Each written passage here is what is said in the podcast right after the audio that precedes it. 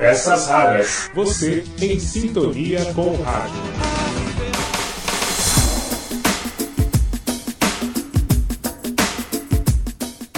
Olá, tudo bem? Eu sou Marcelo Abud, seu podcaster radiofônico, e estou de volta com nossas Peças Raras, hoje para celebrar os 65 anos da Rádio Eldorado de São Paulo. Hoje, 4 de janeiro, a emissora completa então os seus 65 anos. E durante o período do blog e do podcast Peças Raras, desde o seu princípio, lá em 2006, muitos áudios reverenciam a programação da Eldorado, desta rádio de hoje, e principalmente da nova Eldorado AM lá dos anos 90.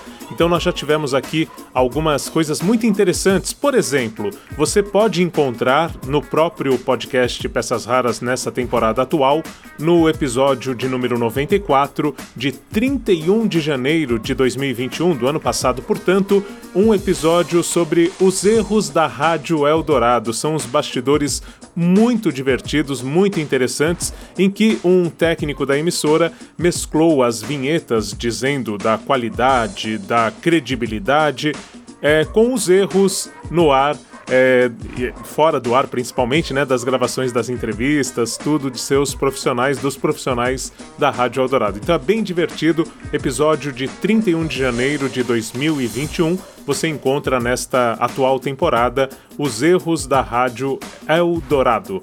E aqui eu vou trazer um outro momento muito, muito importante das entrevistas que eu fiz ao longo desse período do Peças Raras quando em outubro de 2008 eu fui à Rádio Eldorado e conversei com a Filomena Salemi, que dava uma nova cara ao jornalismo da Nova Eldorado AM naquele período, sobretudo em relação à qualidade das reportagens especiais. Ela mesma, uma repórter é, especialíssima, né? E a gente então traz ali uma matéria em que relembra os prêmios conquistados pela Filomena e a linha editorial que a rádio tomava em 2008 sob é, editoria né, da própria Filomena Saleme, grande professora profissional, é, repórter, jornalista de primeira linha que marcou a história da Rádio Eldorado e que você vai relembrar nesta entrevista, inclusive com um momento muito interessante, que foi quando a Filomena ganhou um prêmio por causa da reportagem que fez no primeiro governo Lula sobre o Fome Zero, sobre o projeto em que o Lula dizia em seu discurso no finalzinho de 2002, portanto, na virada para 2003, que todo brasileiro, toda brasileira teria três alimentações por dia. Se ele conseguisse cumprir esse propósito, estaria então é, feito o melhor dos governos que ele pretendia. Vamos então ouvir Filomena Salemi em 2008, nesta lembrança para celebrar os 65 anos da Rádio Eldorado de São Paulo. Peças raras. 24 horas em sintonia com você. Olá, tudo bem? No ar, mais uma edição especial das nossas Peças Raras. Você vai ficar em sintonia com a trajetória e o pensamento da diretora de jornalismo da Rede Eldorado, Filomena Saleme. Acompanhe a entrevista exclusiva e uma reportagem especial que faz um retrato da fome no Brasil. Radiografia por dentro do rádio.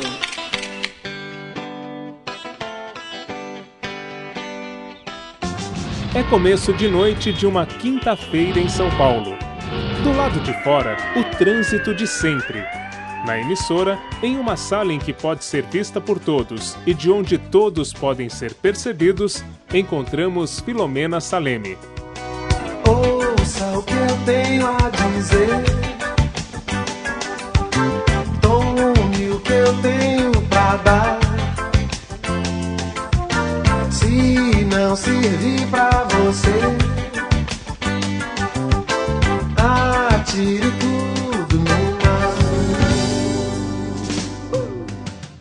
O espírito de repórter de quem está sempre atenta a fim de extrair boas pautas parece permanecer vivo na jornalista.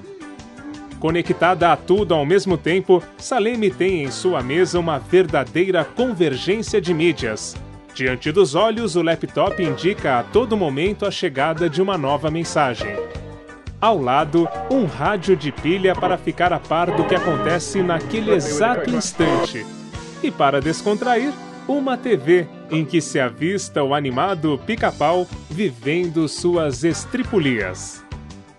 No outro canto, um móvel abriga os troféus conquistados pelas reportagens realizadas.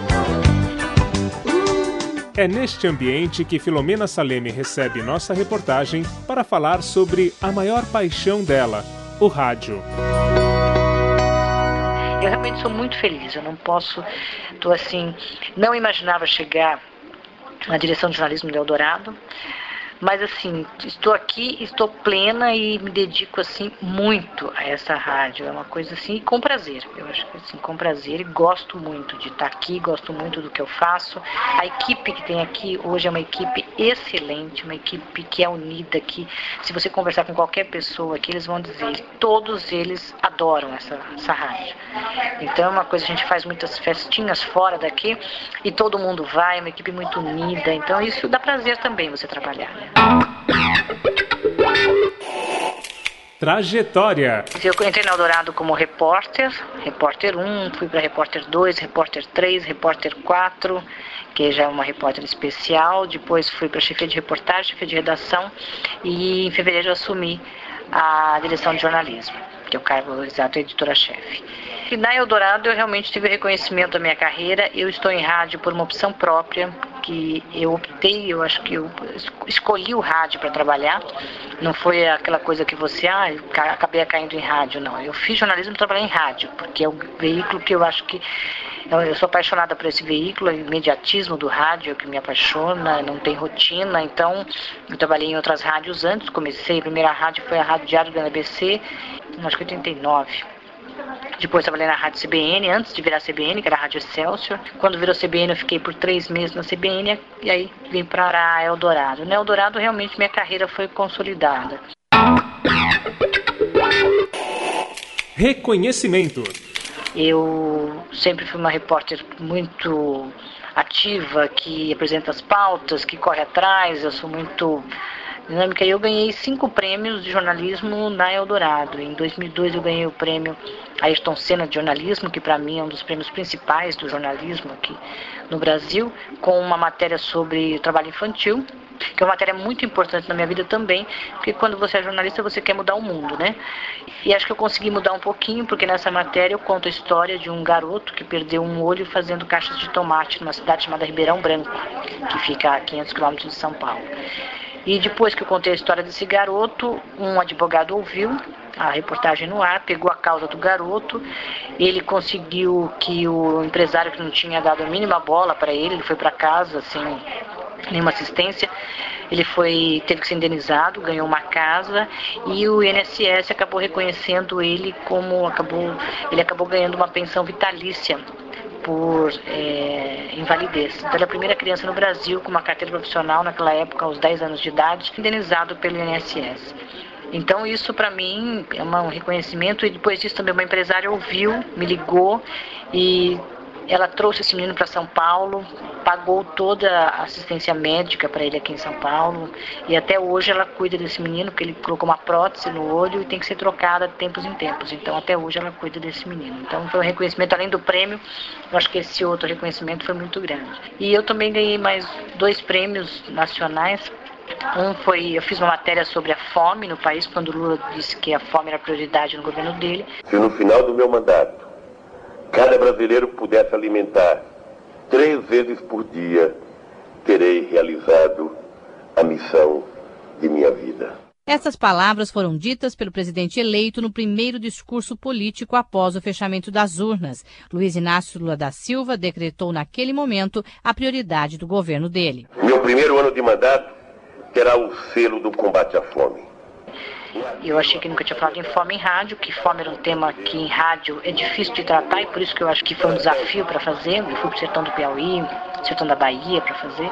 E aí eu ganhei o prêmio Embratel de jornalismo, que é um outro grande prêmio de jornalismo aqui no Brasil, e ganhei o prêmio da Fundação Novo Periodismo, que é uma fundação presidida por Gabriel Garcia Marques, que incentiva o jornalismo na América Latina. Então eu concorri com vários jornalistas de toda a América Latina. Eram 113 jornalistas concorrendo. E aí eu fui receber o prêmio no México, das mãos de Gabriel Garcia Marques, então foi um reconhecimento e tanto. E em 2005, isso foi em 2003, 2005 eu fiz uma matéria sobre a falta de habitação em São Paulo, como que viviam as pessoas que não tinham de morar em São Paulo, déficit habitacional. E aí eu ganhei novamente o prêmio da Fundação Noivo Periodismo, pela segunda vez fui para o México recebi o prêmio das mãos do Gabriel Garcia Marques. Então assim, se eu achava que uma vez era duas vezes então, e ganhei também o prêmio Caixa Econômica de Jornalismo Social. O New York Times não deu uma linha. A BBC de Londres nenhuma palavra. Mas ontem no Xingu um índio se afogou e um guarda-marinha se atirou nas águas para salvar a sua vida. Originalidade. Eu acho que antes de tudo, independente do veículo que você trabalha, o que vale é o olho do repórter. É o olho do repórter que vai na pauta e além daquela pauta ele vai enxergar outras pautas. A pauta quando o déficit habitacional, quando eu fiz, é, é, só você olhar nas ruas e ver é, as pessoas embaixo dos viadutos. Eu, nessa matéria, eu coloquei uma pessoa que ele morava, hoje não existe mais, ali na passagem de Tom Jobim, ele não morava embaixo, tinha um buraco, assim, uma, um vão que era dentro do viaduto. Então ele morava literalmente dentro, no buraco dentro do viaduto. Um sonho simples. Ah, o meu sonho de casa é ter uma casa com um jardim para me cuidar das minhas plantas é, ter um lugar livre, né, para me poder trazer minha, as pessoas que eu conheço, meus amigos, receber meus amigos, ter uma janela na minha casa que eu não tenho, né, poder acordar de manhã e abrir minha janela, deixar o sol entrar, coisa que eu não tenho. Então é esse é o meu sonho. Cleonice Maria de Paula mora há 40 anos em dois cômodos sem janela. A claridade e o sol só entram pela porta a casa fica em... Então, assim, porque um dia eu passei por ali e vi aquilo, falei, meu Deus, mora dentro do buraco adulto, preciso fazer uma matéria, e aí surgiu então, assim, é uma coisa de você observar. Eu acho que todas, todo o repórter tem essa, você andar de. Porque pauta está surgindo a todo momento, independente do veículo que você estiver, que você faz com este ou aquele recurso. Mas todas as, as matérias, quando Lula, eu cobri a eleição do Lula, quando Lula falou: se todo cidadão comer três vezes por dia no final do meu governo, eu terei cumprido a missão da minha vida. Falei: a fome vai ser o grande mote do governo dele, então temos que falar de fome.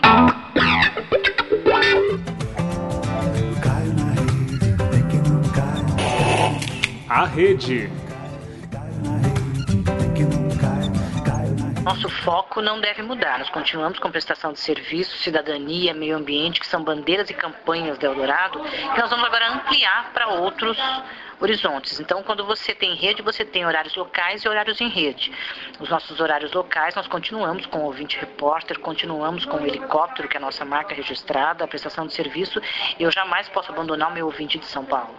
Mas eu também, porque aí, quando eu entro com trânsito aqui, a minha afiliada entra com trânsito lá.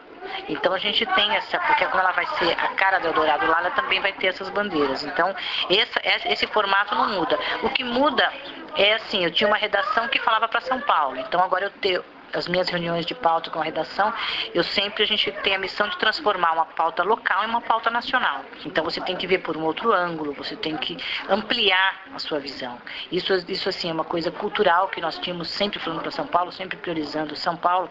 Por exemplo, o Hospital das Clínicas vai lançar um equipamento novo, enfim. Então eu tenho que ver quem é hoje o público, quem vem ao Hospital das Clínicas. Então eu tenho que lembrar também que pessoas de outros estados, aí eu procuro um entrevistado de outro estado também usa o Hospital das Clínicas, sempre transformando essa pauta pauta é uma pauta nacional. Então essa é a missão de a gente transformar. Mas a, os horários locais e a prestação de serviços, as marcas da Eldorado, isso são sempre mantidas. Isso sim, são bandeiras que nós, nós somos diferenciados no, no dial por isso pela cidadania, pelo meio ambiente, pela interatividade com o ouvinte. Então, isso é uma coisa que a gente não vai perder nem quer perder. Brasil está vazio na tarde de domingo. Olha o sambão aqui, é o país do futebol. Bola na rede. Bom, nós queríamos é, transmitir futebol, mas queríamos transmitir futebol de uma forma diferente do que tem aí no rádio, né? Achamos que tínhamos essa lacuna de trans, transmitir futebol e aí procurávamos um parceiro para fazer isso. E a ESPN foi um parceiro ideal, porque é o mesmo perfil do nosso público. Nosso público é um público A e B, formador de opinião, e a ESPN também tem esse perfil de público. Então, vimos que era o casamento perfeito, nós com a ESPN. Temos um diferencial que a gente não tem merchandising durante o futebol, que é uma coisa que diferencia. Se você ouvir a nossa transmissão, vai ver que é uma transmissão mais limpa, mais clara. Formamos um time misto de um pouco de Eldorado, um pouco de ESPN. Temos todos os grandes nomes da ESPN aqui transmitindo futebol e temos nomes contratados exclusivamente, como Reinaldo Costa, que é um excelente narrador esportivo, que também está no time da Eldorado. Achados do Espaço. Bem, amigos do Eldorado, olha, para dizer que, que eu não senti emoção, senti sim esse primeiro gol do Eldorado, a gente se prepara, não é que fique estudando como é que vai ser o primeiro gol, é que o jogo foi tão emocionante, tão corrido, que eu, eu cheguei a, a, a, esquecer o que eu tinha programado até para falar no primeiro gol, mas quando surgiu o primeiro gol, a coisa foi tão espontânea que eu me envolvi com tanto calor, com tanta emoção realmente, que eu consegui uma frase que eu tenho dito há muitos anos no rádio, que o gol é o final de um ato e princípio de história.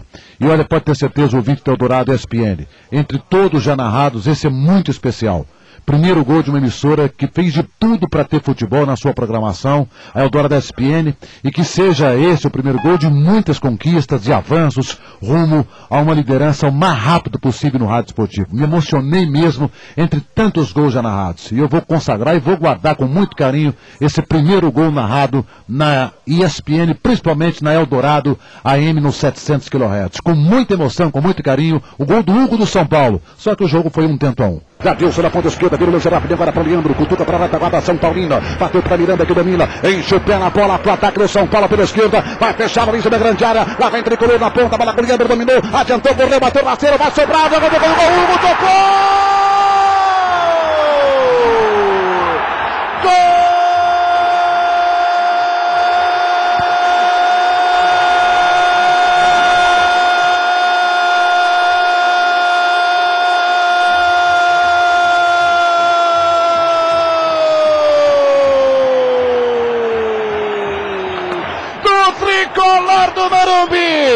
da Eldorado SPN no Pacaembu. Gol do São Paulo. No Pacaembu. É gol na Eldorado, é gol na SPN. Gol. Final de um ato, princípio de história. E a nossa vida é marcada por muitas emoções. E esta é uma delas. Poder gritar, vibrar na emoção de um gol. E a gente conseguiu fazer um futebol diferenciado do que está no rádio. Ganhamos o prêmio APCA no primeiro ano de transmissão, que foi uma surpresa para nós. Então, eu acho que a gente está no caminho certo e buscávamos essa diferenciação. Transmitir o futebol, mas diferente das outras emissoras. Velege nesse informar, que aproveite a vazante da Infomaré, que leve meu e-mail lá até Calcutá, depois de um hot link, num site de Helsinki para abastecer. Território Sem Fronteiras.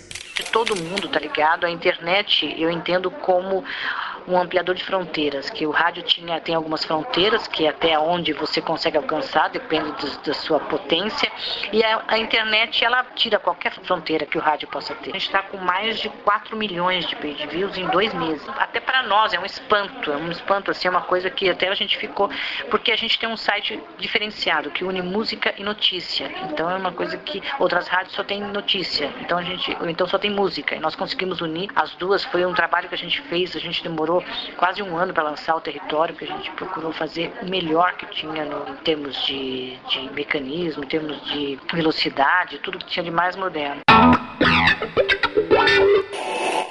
Mudanças. Teve tanta mudança em 2008, a gente teve o giro de notícias, que foi uma coisa que eu implantei, que deu muito certo, porque eu acho que fideliza o ouvinte, o ouvinte está bem informado a cada meia hora. A gente teve a rede de correspondentes internacionais também, que a gente retomou um, com um novo formato. A gente estreou o Território Aventura, que é um programa feito pela Paulina Chamorro e por um aventureiro que é da Brasília Advent Society, que resgata um pouco essa. que a rádio também é a rádio dos aventureiros. A gente sempre falou de outros esportes, e aí a gente achou que faltava também na grade mais um programa voltado à aventura, um programa que tem música também. Falando em música, nós temos o Prime Time na programação à noite, que pela primeira vez decidi tocar música na Eldorado, depois de um longo tempo, que está dando muito certo. Eu acho que assim, você tem que acompanhar as mudanças. Eu acho que nós, nós entramos com futebol, entramos com rede, porque você tem que acompanhar. Se você não conseguir não caminhar, você acaba ficando para trás. Radiografia por dentro do rádio. Hoje o rádio ele não tem mais espaço para aquela voz impostada. Isso você distancia o ouvinte. Tudo muda. Quando eu entrei na Eldorado em 92, era máquina de escrever Olivetti. Eu escrevia minhas matérias em laudas, em cinco laudas, em cinco vias com carbono. E o fitão que você para editar uma matéria você cortava a fita com a gilete. Hoje não. Hoje eu tenho programas no computador que eu faço toda a edição. Hoje tudo é automatizado. Tenho para eu entrar no ar, eu pego todas as matérias, jogo, no, pego de uma uma, de um programa que está aqui no computador, joga em outro computador, é tudo. Então é uma coisa assim que a gente tem que se modernizar, tem que acompanhar. Infelizmente, nós temos tem pessoas que a gente acaba desagradando, que as pessoas gostam de né, as rádios novelas, todo mundo gostava muito de rádio novela, mas chegou uma época que você tinha que modernizar e elas não tiveram mais espaço. Até a Voz do Brasil modernizou com o Olodum na abertura, né? Então eu, acho que faz parte de você acompanhar o ritmo, acompanhar a mudança de século, a mudança, eu acho que a gente está todas as rádios, não só nós, como todo mundo, está sempre se modernizando e procurando acompanhar as novas tendências. Você tem que acompanhar isso. Essa é a nossa missão aqui.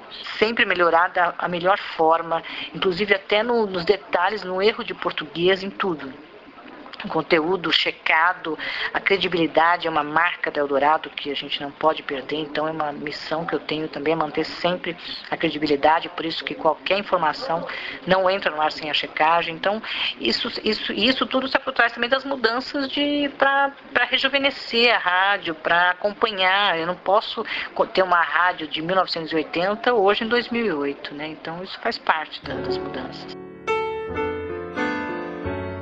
Agora que você conhece o jeito de pensar e de fazer rádio de Filomena Saleme, fique com uma das reportagens da premiada série Retrato da Fome.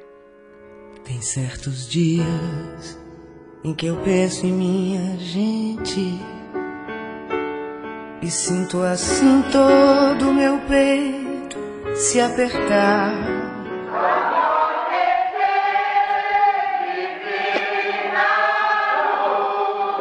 Já passei muitas noites dormindo nessa casa aqui sozinha, sem ninguém no escuro com minha filha, vendo a bichinha gritar que tá com fome. Olha, eu não gosto nem de falar dessas coisas. Quando eu falo, até minha mostrando essas coisas.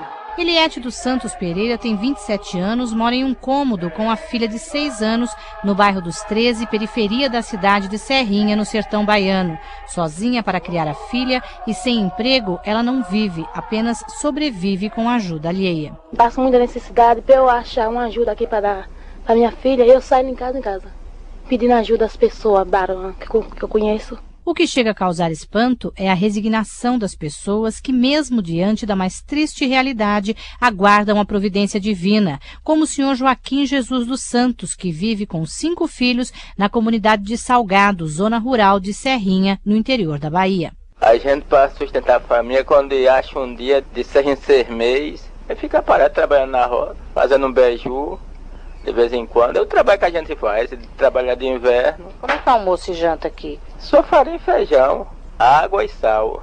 Quando tem? É, quando tem, quando não tem, Deus dá o jeito de a pessoa se virar. O senhor chegou a deixar de comer para dar para as crianças? Oxe, e não é.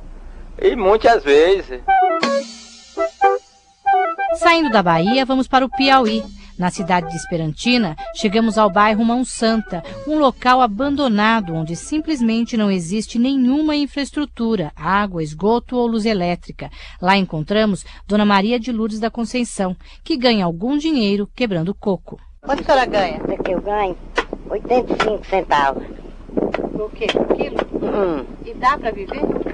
Dá porque é o jeito, não tem outro meio. Chega a faltar comida aqui? Às vezes falta. Um, um tonte mesmo, dormir sem jantar. E para as crianças, o que, que as crianças comem? O que elas comem? Arroz com feijão, só. Tem todo dia? Todo dia não tem não, mas tem dia que tem. Agora tá tendo. Pouco mais tem. E quando não tem?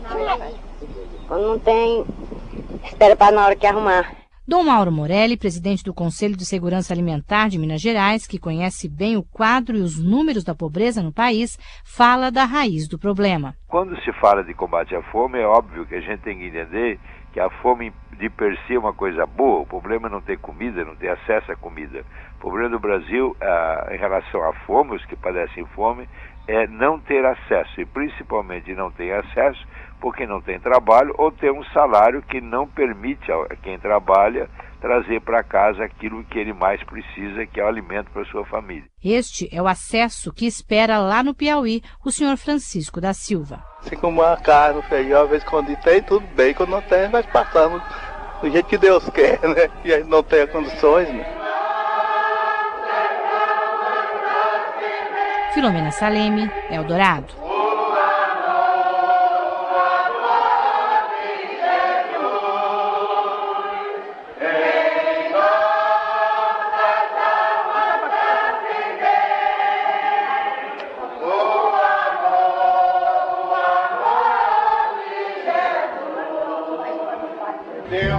É gente humilde, que vontade de chorar. Esta edição das nossas peças raras está chegando ao fim. Você conferiu uma radiografia completa e ficou por dentro da obra da diretora de jornalismo da Rede Eldorado de Rádio. Até a próxima, quando eu volto com novas peças raras para você.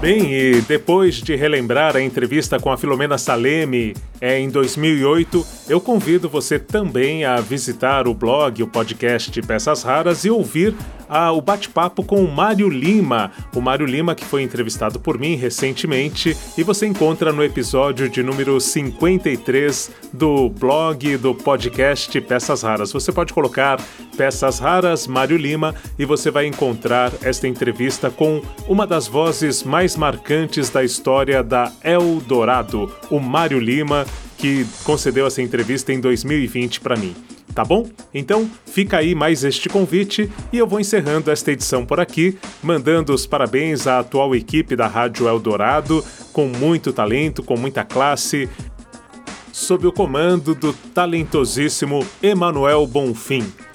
É isso.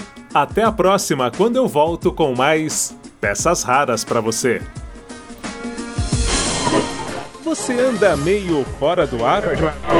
Não sabe quais as atrações do seu programa favorito? Olá, amigos. Eu sou Marcelo Duarte e vou contar agora as atrações do Você é Curioso de amanhã. Gostaria de ficar por dentro de onde está aquele locutor que deixava você com medo quando seu pai ouvia o rádio? Nair Bonita. Sabe aquela beleza ou então de ter notícias daquele comunicador que pedia para sua mãe jogar água no velho. Água na turma, joga. Turma, vamos levantar, hein? No blog Peças Raras você lê e ouve tudo que o rádio tem de melhor. Peças Raras. Você em sintonia com o rádio. www.pecasraras.blogspot.com